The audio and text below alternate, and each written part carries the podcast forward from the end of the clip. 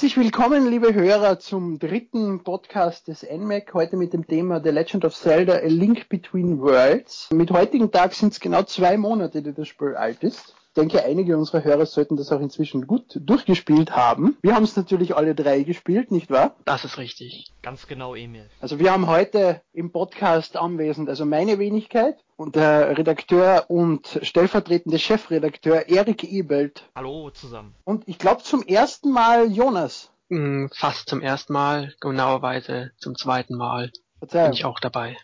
Uh, A Link Between Worlds heißt ja in Japan auch mehr oder weniger A Link to the Past 2. Wie heißt es genau? The, the, the Mighty Triforce 2 oder irgendwie so. Baut ja auf der Welt von A Link to the Past auf, spielt aber sechs Generationen nach A Link to the Past. Das heißt, das ist dieselbe Welt. Die Overworld schaut auch fast gleich aus. Nur der Charakter ist natürlich jemand anders und die Charaktere auf der Welt sind natürlich auch teilweise ausgetauscht, teilweise trifft man alte Personen wieder. Wie gefällt euch allgemein? Es ist ja im Endeffekt mehr oder weniger das erste Zelda, was direkt als Fortsetzung angebaut ist, abgesehen vom ersten Teil am NES. Wie, wie gefällt euch die Idee im Allgemeinen? Also grundsätzlich finde ich die Idee gut. Ich finde es auch gut, dass man wieder mal zurückkehrt in eine Welt, die man schon nahezu auswendig kennt. Das ist bei mir zwar schon viele, viele Jahre her, wo ich zum letzten Mal A Link to the Past gespielt habe, aber ich habe mich direkt heimisch gefühlt.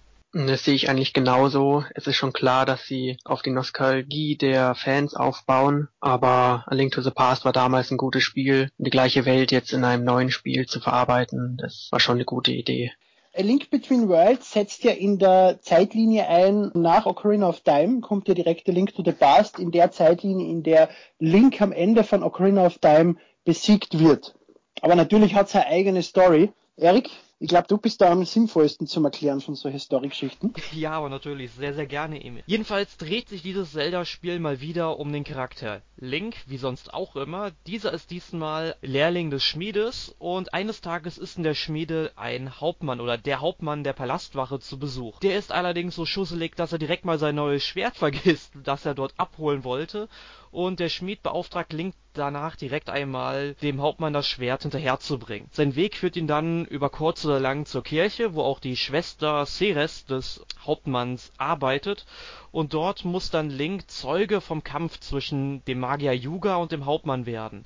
Yuga gewinnt diesen Kampf und verwandelt den Hauptmann in ein Porträt, ganz was genau, auf der Wand klebt. Ganz genau. Und Link möchte sich natürlich zur Wehr setzen, doch ist Link zu diesem Zeitpunkt, wie wir das natürlich von jedem Zelda-Spiel kennen, am Anfang sehr schwach und verliert direkt einmal den Kampf es geht ja dann weiter, dann kommt er ja auch wieder in die, in die, äh, in das Schloss von Hyrule. Dort wird dann einem auch die Story von A Link to the Past anhand von sechs oder fünf verschiedenen äh, Zeichnungen erklärt. Das heißt, man muss den Vorgänger nicht unbedingt gespielt zu haben. Die Story zu kennen, ist auch vielleicht sinnvoll, aber nicht wirklich notwendig. Es baut ja zwar auf der Story auf, aber es ist komplett eigenständig. Das Zelda ist ja vor allem für, dieses, für seine neuen Gameplay-Versuche bekannt. Mit Twilight Princess hat Nintendo ja schon gesagt, dass sie gern Endgegner außerhalb von Dungeons hätten oder äh, Dungeons, die in beliebiger Reihenfolge gemacht werden können. Sie haben es aber noch nie wirklich zusammengebracht. Vielleicht haben sie sich nicht getraut, wirklich so einen großen Sprung zu machen, haben aber jetzt die Handheld-Fassung wirklich hergenommen genommen, um einige in Zelda bisher sehr bekannte äh, Mechaniken komplett umzubauen. Mhm, eine dieser Mechaniken ist wohl das meist bekannte Feature des Games, nämlich die Gemäldefähigkeit, sodass Link sich sehr schnell vom Beginn des Spiels an in die Wand hinein teleportieren kann, wodurch sich natürlich neue und innovative Rätselideen ergeben, die eigentlich in jedem Dungeon zum Einsatz kommen. Das ist eigentlich eine Sache, die zum einen positiv angesehen wird, aber dadurch gerät auch der Item-Einsatz in den Dungeons ziemlich in den Hintergrund aber Link klebt sich im Endeffekt als Gemälde mehr oder weniger auf die Wand und kann dann an der Wand entlang gehen, halt immer wieder aufgehalten durch äh, verschiedene Objekte, damit er nicht alles gleich erreichen kann. Aber es sind ja auch die Items geändert. Also es gibt ja von Anfang an, die meisten Items sind ja verfügbar und die werden nicht mehr gesammelt in Dungeons, sondern können ausgeborgt werden. Ganz genau, der Händler Ravio hat sich nämlich in Links Haus eingenistet oder er nistet sich ganz kurz nach Spielbeginn dort ein und ab diesem Zeitpunkt kann man sich dann so ziemlich alle Items ab Beginn des Spiels dort ähm, kaufen bzw. erst einmal mieten.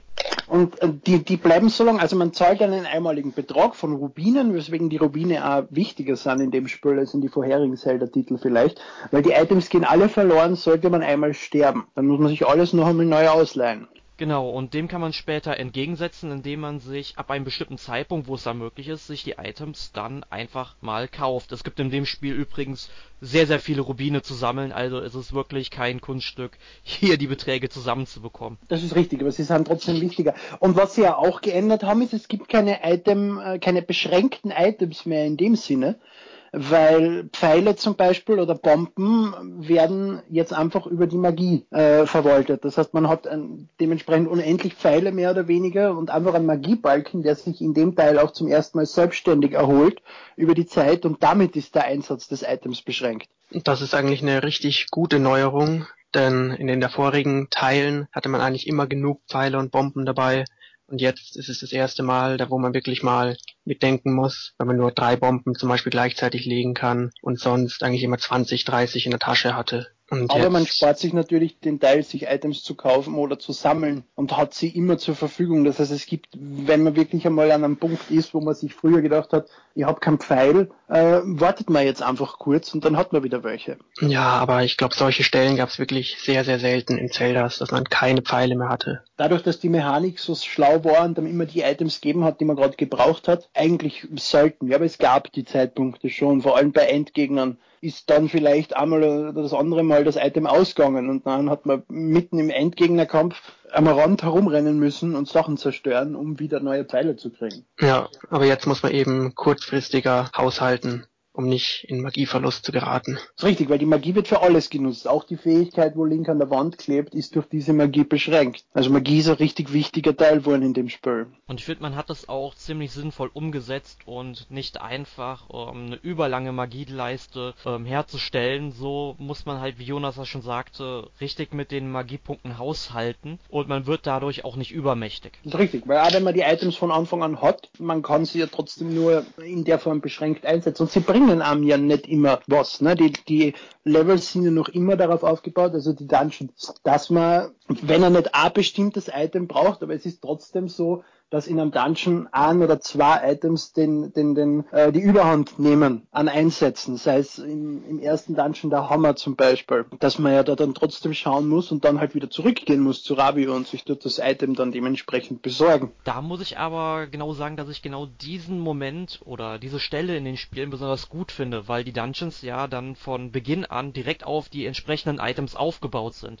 Sonst war es ja immer so, dass man in den Dungeon erst einmal reingelaufen ist, ist und erst nach der Hälfte der Spielzeit, die man im Dungeon irgendwie so ein bisschen verbringt, ja das Item in der Truhe findet und erst dann der Dungeon sich auf das Item erschlossen hat. Was natürlich auch ein Vorteil von die Items ist, ist die ganze Welt ist ja, also der Großteil der Welt ist von Anfang an erkundbar, weil früher waren bestimmte Bereiche abgegrenzt, hauptsächlich dadurch, dass man ein gewisses Item gebraucht hat, was man in einem Dungeon gekriegt hat, um dort weiterzukommen und eben diese, diese Barriere zu über, überwinden. Das geht jetzt von Anfang an. Die Dungeons sind ja im Allgemeinen, wenn auch nicht, also Nintendo bewirbt gern damit, dass das Spiel alle Dungeons mehr oder weniger frei gewählt werden kann, aber das Spiel lässt an ja, es lässt an frei wählen, aber nur in gewissen Abschnitten. Also den ersten Dungeon muss man machen, und dann hat man die Auswahl zwischen, ich glaube, zwei verschiedenen Dungeons an zweiter Stelle, die man, oder drei? Äh, nee, es sind zwei ist schon richtig. Zwei ja. Dungeons sind absolut richtig. Und wenn man die gemacht hat, dann kriegt man nochmal drei Dungeons oder irgendwie so in die Richtung.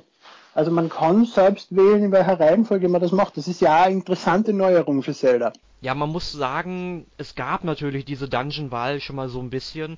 Also ich glaube, ich, wenn ich mich richtig erinnere, konnte man ja in Ocarina of Time zum Beispiel zwischen Geister- und Schattentempel wählen. Richtig, ja, das wäre alles Beispiel gewesen, was ich im Kopf gehabt habe. ja, und in Wind Waker war es auch einmal möglich, ein Dungeon frei Stimmt. zu auszuwählen. Aber ja, sonst ist es eigentlich schon eine Neuerung, besonders da es jetzt aufs gesamte Spiel gestreckt wurde. Was natürlich wieder den Nachteil von der Story hat, weil, äh, ohne jetzt spoilern zu wollen, dadurch, dass die Spiel vorgegebene Reihenfolge hat, passieren die Story-Ereignisse, die wichtigen, zum Großteil erst gegen Ende des Spiels. Und dafür geht's da aber wirklich richtig rund am Schluss. Also das Ende gehört wirklich zu einem der besten Zelda-Enden, finde ich jetzt persönlich. Da kann ich mich eigentlich nur anschließen. Also es ist ein wirklich sehr, sehr schönes Ende, was sich Nintendo da ausgedacht hat. Ja, aber diese Freiheit könnte natürlich auch Nachteile in Bezug auf die Schwierigkeit mit sich bringen, weil jetzt ja jeder Dungeon frei ausgewählt werden kann, so dass sie eigentlich alle gleich schwer sein müssen, um niemanden zu überfordern. Oder glaubt ihr, dass ihr da Unterschiede bemerkt habt? Ich finde, das Zelda ist leichter als die anderen Zelda Titel.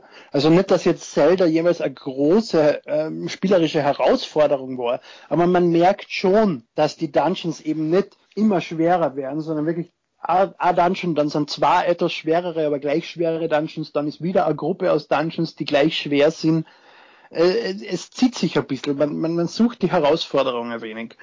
Das sehe ich eigentlich genauso. Und da finde ich, hätte Nintendo eigentlich den Hero Mode gleich von Anfang an begehbar machen können damit richtige Spieler, die schwere Spiele haben wollen, auch mal eine Herausforderung gleich zu Beginn an haben. Vielleicht habe ich mich hier sogar ein bisschen von der Nostalgie blenden lassen, weil ich mich ja direkt heimisch in dieser Spielwelt gefunden habe und daher muss ich aber ganz ehrlich sagen, mich hat das jetzt nicht so gestört, dass es eher leichter war. Sonst stört mich das ja manchmal in allen möglichen Spielen, auch die von Nintendo kommen, dass es mal wieder keine Herausforderungen gibt, aber hier hat mir das nicht gefehlt.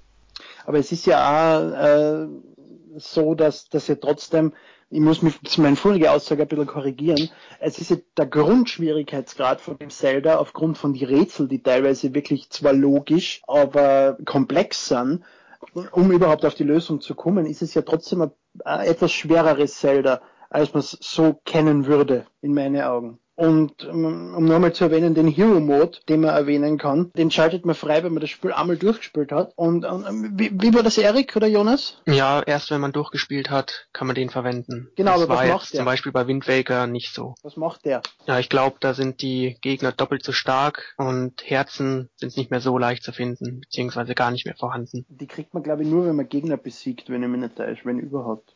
Im Wind Waker hat man sie, glaube ich, nur bei den Gegnern gekriegt und sonst nicht mehr. Also es ist auf jeden Fall ein, ein größerer Schwierigkeitsgrad drinnen, was natürlich dann wieder den Nachteil von die, von die fehlenden Items hat. Äh, man kommt ja dann auch, also diese an die Wand Klebfunktion hat ja auch den Vorteil, es gibt ja in der ganzen Welt verteilte Ritzen, die einen in die andere Welt gibt. Also man kennt also Link to the Past ja die Schattenwelt, die gibt's in äh, A Link Between Worlds nicht mehr, sondern es gibt Low Rule, ein nettes Wortspiel von High Rule auf Low Rule, ähm, mit verschiedenen Eingängen, was einfach Schlitze sind, an denen man sich an die Wand klebt und durch den Schlitz geht. Ja, man kann dazu aber direkt sagen, dass Lorule auf jeden Fall von der Schattenwelt inspiriert ist, weil es ist im Grunde dieselbe Welt, nur sie ist jetzt fragmentiert, also sie ist jetzt nicht mehr zusammenhängend wie früher, sondern es gibt halt größere Ritze, die die Welt voneinander abtrennt. Damit man eben verschiedene Eingänge nutzen muss, um in verschiedene Welten zu kommen. Aber Lorule ist ja eigenes Königreich mit einer eigenen Prinzessin. Genau, man kann sagen, es ist sozusagen eine dritte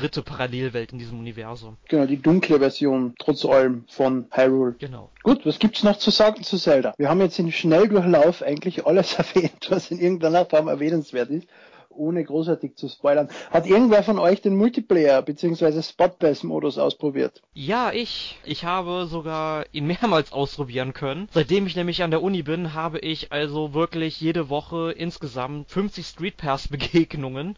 Also das lohnt sich wirklich zu studieren, Leute, äh, wenn ihr ein 3DS habt. Aber ähm, bei Zelda hat es jetzt leider noch nicht so gezündet. Ich hatte aber ein paar, ich glaube sechs oder sieben Begegnungen hatte ich. Das funktioniert dann im Endeffekt so, dass ihr dann euren 3DS mit euch rumschleppt und sobald ein anderer Spieler ebenfalls Zelda installiert hat oder jedenfalls Zelda spielt und Street Pass aktiviert hat, dass dann in Kakariko, also der Stadt in oder dem Dorf in Hyrule, in Kakariko taucht dann ein Schild auf bei einem alten Mann, also bei dem ihr dann auch die ganzen Street Pass Funktionen konfigurieren konfigurieren könnt.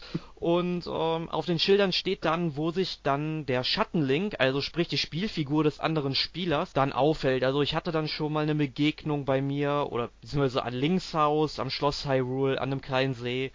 Und so weiter. Sind die zufällig oder kannst du das auch konfigurieren, wo du auftauchen möchtest beim Gegner? Nein, das ist dann wirklich zufällig. Ich denke mal, um, dass dann einfach ein freier Slot genommen wird. Okay. Sprich, also man kann ja, glaube ich, insgesamt 20 Begegnungen gleichzeitig haben Mhm. und entsprechend taucht dann die Spielfigur, also der Schattenlink des anderen Spielers, an den Orten auf. Ich weiß es allerdings nicht, wie viele Orte es noch gibt, aber es gibt auf jeden Fall verschiedene Arenen, die dann auftauchen. Nämlich, wenn man diesen Schattenlink anspricht, kämpft man gegen diesen. Und sprich, dieser Schattenlink ist dann immer so stark, wie der andere Spieler zum Zeitpunkt war, wo ihr euch getroffen habt. Das muss allerdings ähm, so sein, dass er seinen Spieler oder seine Spielfigur, eher gesagt, dann bei diesem älteren Herrn in Kakariko ebenfalls abspeichert, weil sonst wird das nicht. Und man sucht, glaube ich, zwei Items aus, die der Charakter dann in dem Kampf tragt, oder? Ganz genau, also wie Emil das jetzt schon sagte, kann man zwei Items auf seinen Charakter legen. Beziehungsweise man hat ja auch im Spiel die Möglichkeit, immer zwei, ähm, zwei Items mit sich zu führen. Und diese Items sind das grundsätzlich immer. Aber man kann das natürlich dann bei diesem älteren Herrn ebenfalls einstellen, welche Also- Items man mit sich rumschleppt. Und dadurch Bitte nicht, bitte nicht falsch verstehen. Man kann alle Items gleichzeitig mit sich führen, aber man kann zwei Items auf entsprechende Tasten legen, dass sie eingesetzt werden können. Ne? Ganz genau, also ihr müsst dann nicht immer zu Radio rennen und die Items wechseln, das wäre ja zu schön. Nee, und danach, ähm, wenn ihr den Schattenlink angesprochen habt, wechselt das Geschehen dann eine Arena, dann äh, wunderbar eingefügt ist die Kampfmusik aus Super Smash Bros. von Hyrule, hat mir sehr, sehr gut gefallen. Ja, dann gebt ihr euch gegenseitig auf die Mütze. Also die Gefechte waren jetzt meiner Meinung nach nicht sonderlich schwierig, allerdings sind die natürlich schwieriger, sobald man ähm, ähm, schon ein Auf, bisschen... auf, auf, auf stärkere Spieler trifft, weil der hat dann genau. natürlich dementsprechend mehr Herzen, die er Exakt. schon freigespielt hat und wird dann und man hat natürlich selber immer nur das zur Verfügung, was man schon selber erspielt hat. Ne? Genau, und einmal hatte ich ähm, auch nicht so die Items dabei, die ich gegen den Gegner hätte brauchen können.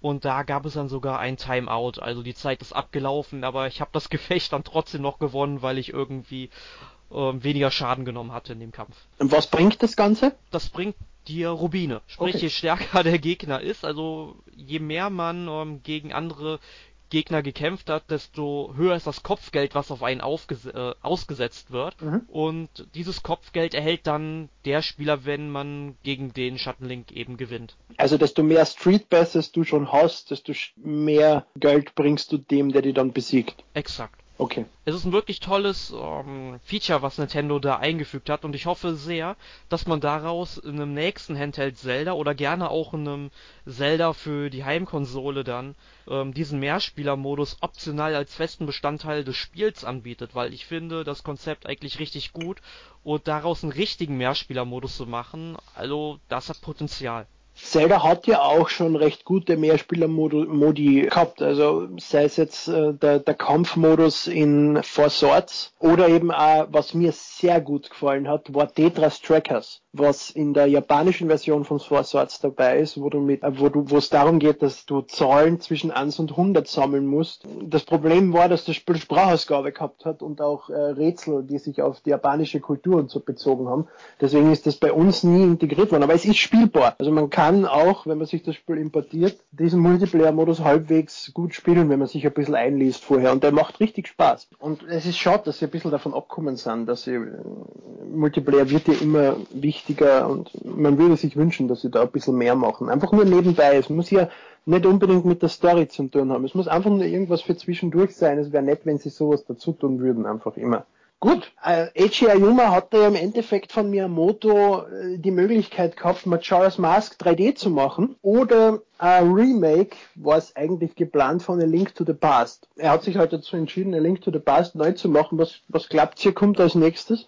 Also ich bin der Meinung, dass sie auf jeden Fall Majora's Mask remaken werden. Vielleicht nicht direkt, aber in zwei, drei Jahren sehen wir da sicher ein neues Majora's Mask. Gab auch ein paar kleine Hinweise im Link Between Worlds, zum Beispiel in Links Haus. Ganz am Anfang ist ja gleich so eine Maske an der Wand gehangen. Aber auch deswegen, weil das eines der letzten Spiele ist, die noch nicht richtig geremaked wurden, glaube ich schon, dass das bald für den 3DS kommt. Oder Ja, für die Wii ja- U, was noch besser wäre. Majora's Mask ist ja ein recht eigener Titel. Es ist ja ein großes Risiko, diesen, den Titel jetzt zu veröffentlichen, weil er ja für Zelda-Verhältnisse recht seltsam ist. Ja, also er ist nicht so massentauglich gewesen wie Ocarina of Time zuvor, könnte man sagen.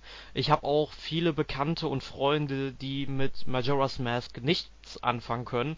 Aber für mich ist es ganz klar einer der besten Zelda-Titel aller Zeiten. Ist richtig. Wenn Nintendo noch irgendeinen so Easy Mode einbaut, dann verkauft sich der schon oft genug. Das geht schon irgendwie. Aber Mir, ich, mir macht das Setting mehr Sorgen als der Schwierigkeitsgrad. Es baut halt sehr auf Mythologie auf und, und, und, und ist auch, denke ich, mehr für Erwachsene geeignet als für Kinder, weil es sind wirklich Momente dabei, allein wenn Link zum Beispiel eine von die Koppen aufsetzt und in den von die Charakter morpht, das schaut ja auch, äh, erschreckend aus, mehr oder weniger. Also ich habe das gespielt damals, wie alt war ich? Zwölf. Ich habe damals schon Angst gehabt teilweise vor diese Sequenzen. mh, kann ich mich nicht dran erinnern. Es war aber auf jeden Fall ein sehr, sehr komisches Setting für die damalige Zeit. Ich meine, wie alt war ich, da ich das gespielt habe? Zwölf Jahre oder so. Da konnte ich noch nicht so viel damit anfangen. Vielleicht, oder ich konnte noch nicht den ähm, tieferen Grund dahinter verstehen. Ich war übrigens schon äh, 15. Stelle gerade zum Schluss. noch schnell fest. Was ich auch noch feststelle, äh, ich bin Österreicher. Ich freue mich sehr über die positive Resonanz zu meiner Stimme, aber ich bin nicht der Lustige mit dem bayerischen Akzent. ich versuche eh, so weit wie möglich Hochdeutsch zu sprechen, aber man verfällt halt ein wenig in den Dialekt. Es tut mir leid. Aber es kommt offensichtlich eh gut an. Gut.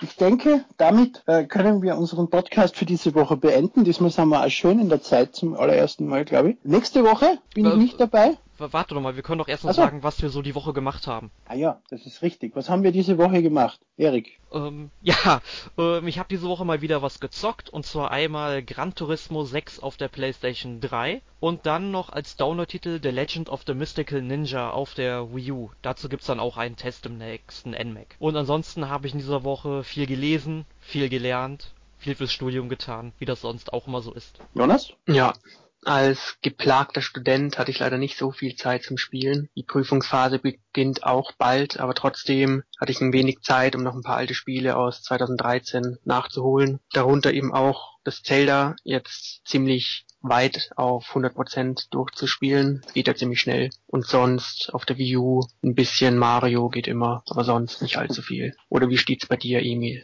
Dem Mario schließe ich mich an. Ich hatte ja diese Woche Urlaub. Ich bin der einzige Nicht-Student, sondern arbe äh, gehöre zum arbeitenden Volk. Montag, Dienstag Mario, damit ich endlich einmal durch bin. Bin noch immer nicht ganz so weit, aber wir ich arbeite dran. Äh, Mittwoch war ich so schlau und habe mir Xbox One gekauft. Äh, weiß jetzt wieder, warum ich äh, die die erst äh, die Vorbestellung storniert habe, nämlich weil es keine Spiele für diese Konsole gibt. Ist eine nette Hardware. Dead Rising 3 ist nett, aber für die, das deutsche Publikum weniger interessant, weil dort nicht erschienen. Aber ansonsten se- sehe ich noch keinen Sinn, diese Konsole zu kaufen. Aber du hast sie dir gekauft. Ich habe sie mir gekauft, weil ich in dem Moment gedacht habe, ich habe Urlaub, mir ist langweilig, ich brauche was zum Tun. Und die Und jetzt- PS4 war keine Alternative, oder? Niemals, niemals. Ich bin Konsolensammler. Früher oder später hätte ich sie mir sowieso gekauft und ich rechne nicht damit, dass sie innerhalb vom nächsten Jahr günstiger wird und spätestens mit Plants vs. Zombies Garden Warfare hätte ich sie mir dann sowieso geholt, weil das Spiel schaut sowas von krank und ihr aus. Das gefällt mir eigentlich sehr gut. Und Forza 5 habe ich noch, aber das, ja, ist ein interessantes Rennspiel. Für einen, der Rennspiele nicht mag, ist das trotzdem, macht's mir trotzdem Spaß. Gut, aber jetzt kommen wir zum Ende, oder? Hat noch wer was Wichtiges zu sagen zu Zelda oder zu seinem Wochenablauf oder? Ähm, es hatte ja im For nicht im Forum, auf Facebook ja noch einer gefragt, ob man mit dem neuen Zelda wieder einsteigen könnte, weil er mit den 3D-Zeldas ja ausgestiegen ist aus der Serie. Also es hat ja mit die, also mit die 3D-Zeldas im Allgemeinen, naja, es baut im Endeffekt auf, auf, auf äh, A Link to the Past auf. Es wird, auch wenn man A Link to the Past nicht gespielt hat, es kann eigentlich für mich jedes Zelda eine Möglichkeit einzusteigen, weil Nintendo macht es einem eigentlich recht leicht, dadurch, dass es keine durchgehende Story gibt. Man, man hat nichts versammelt, wenn man einen Titel auslässt oder wenn man fünf Titel auslässt. Ich glaube, der Kommentar bezog sich eher darauf, ob dieses Spiel wirklich wieder so ein 3D-Zelda ist, wie Wind Waker oder Twilight Princess, oder eben doch ein klassisches 2D-Zelda. Beides. Also es ist, es hat isometrische Ansicht, Ja, so wie man es kennt von die Handheld-Zeldas, also die Kamera ist von oben. Es ist allerdings trotzdem in 3D. das also- stimmt, aber es hat nicht die Macken eines 3D-Zeldas, dass man zum Beispiel in die Ego-Perspektive wechseln muss, um irgendwo einen versteckten Schalter zu finden ja, also oder irgendwie komplexe Sprünge ausführen muss, sondern es doch ziemlich isometrisch in 2D gehalten wurde. Und es wird glücklicherweise nicht wie die DS-Zelda mit dem Touchscreen rein gesteuert, also das Link immer der Fee folgt, die man im Touchscreen gerade hat, sondern man kann es ganz normal mit dem Steuerkreuz spielen. Was ja auch was er natürlich auch den Grund hat, dass das Spiel am oberen, am oberen Screen sein muss, weil es ja auch sehr die 3D-Effekte vom 3DS nutzt. Also am, am 2DS stelle ich mir das Spiel eher nicht so gut vor. Das stimmt, das Spiel baut wirklich auf die Höhenunterschiede auf in den Dungeons, die auch wirklich wichtig für die Gemäldefunktion und die Rätsel sind. Ohne 3D tut man sich da wirklich schwer. Dann nächste Woche, äh, wenn ich mich nicht täusche, Bravely Default. Nein, du täuschst dich schon wieder. In schon wieder? In der nächsten Folge geht es nämlich um NES Remix und das Spiel habe ich nämlich auch für das NMAC getestet und deswegen werde ich nächste Woche auch äh, durch den Podcast leiten. Genau, aber ich bin wieder dabei, weil ich liebe dieses Spiel. Das habe ich halt schon oft gesagt, aber bei dem Titel trifft es zu. Genau, und ich denke, wir holen uns den Björn als Verstärkung dazu. Björn dürfte die dritte Person sein, ja. Und wenn ihr dann irgendwelche Fragen zu NES Remix oder auch gerne wieder zu uns habt, dann schreibt uns auf Facebook eine Nachricht oder eine E-Mail oder meldet euch einfach auf irgendeinem Kommunikationskanal bei uns. Davon gibt's glaube ich genug. Wir haben noch immer die Postadresse. Dort könnt ihr gerne einen Brief hinschicken. Ich bleib dabei. Bis wir den ersten Brief kriegen, werde ich bewerben, dass man uns Briefe senden kann. Dann gebe ich Ruhe. Aber ich will einen Brief. Und wenn ich ihn uns selbst schicken muss. Gut. Ich hoffe, der Podcast war nicht ganz so langweilig. Sollte eigentlich nicht sein, weil wir bemühen uns ja sehr, dass wir euch eine großartige Unterhaltung bieten und wünsche noch, je nachdem, wann ihr diesen Podcast anhört, einen schönen Tag, einen schönen Abend, gute Nacht, Mahlzeit oder wie auch immer. Tschüss. Auf Wiedersehen. Ciao. Wiederhören. Ja, nochmal. Ja.